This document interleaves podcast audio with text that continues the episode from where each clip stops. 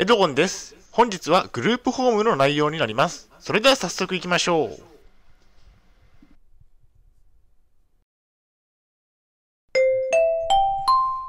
はい、H キャップチャンネルにようこそ。えー本日の内容ですが、えー悩み、グループホームの欠点一覧、家賃が安いのは助かりますが、といった内容でお送りしたいと思います。前提条件としましては、現在私は統合失調症を患っています。精神病院に3年間入院をしていました。ポッドキャストの方は写真が見れないのでご了承ください。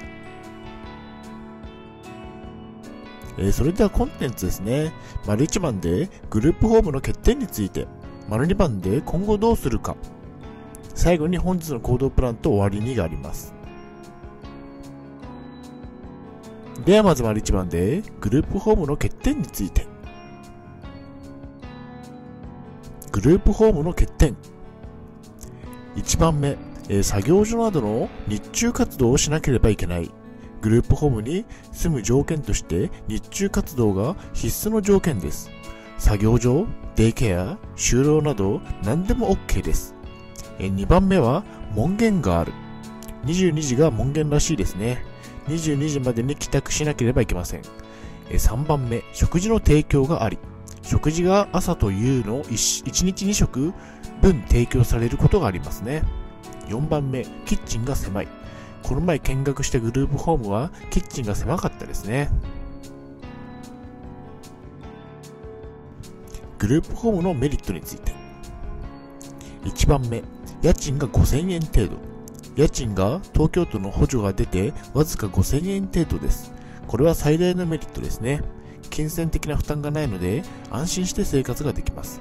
2番目、新築物件。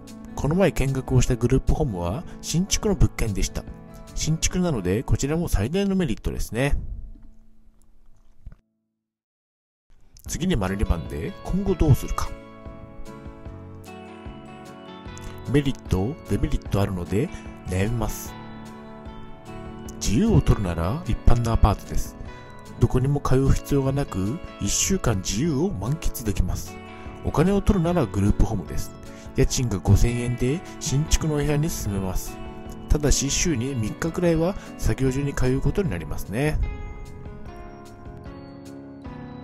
まあ、結論ということで、グループホームに住む許可がもし下りたらグループホームに住み、もしグループホームが何らかの理由でアウトだった場合は一般のアパートに住めば良いかなと思っていますね。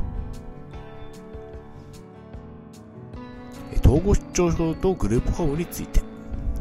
統合失調症などの病気を抱えている方は、できることならグループホーム、グループホームなどに住むのが良いでしょう。調子が悪い場合など、すぐに相談できるのは安心ですね。結論としましては、統合失調症などの精神疾患を抱えていらっしゃる方は、グループホームに住むのが良いでしょう。はい、お疲れ様でした。ありがとうございました。えーそれでは本日の行動プランに入っていきたいと思います。グループホームに申請をしましょう。グループホームに住みましょう。すぐに相談ができる環境はありがたいですね。もし、障害者などであれば、グループホームに住むのが得策だと思います。無理をせず、相談などができる環境が良いでしょう。それでは本日の振り返りに入っていきたいと思います。本日は、悩み、グループホームの欠点一覧、家賃が安いのは助かりますが、といった内容でお送りしました。丸1番では、グループホームの欠点について、門限がある。丸2番では、今後どうするか、申請の結果を待つということをお伝えしました。はい、最後に終わりにです。最後までご覧いただきありがとうございます。ブログ h キャップも4年間運営しています。Twitter もやっています。チャンネル登録、いいねボタンを押していただけると嬉しいです。また次の動画、ポッドキャストをお会いしましょう。病気の方は無理をなさらずお過ごしください。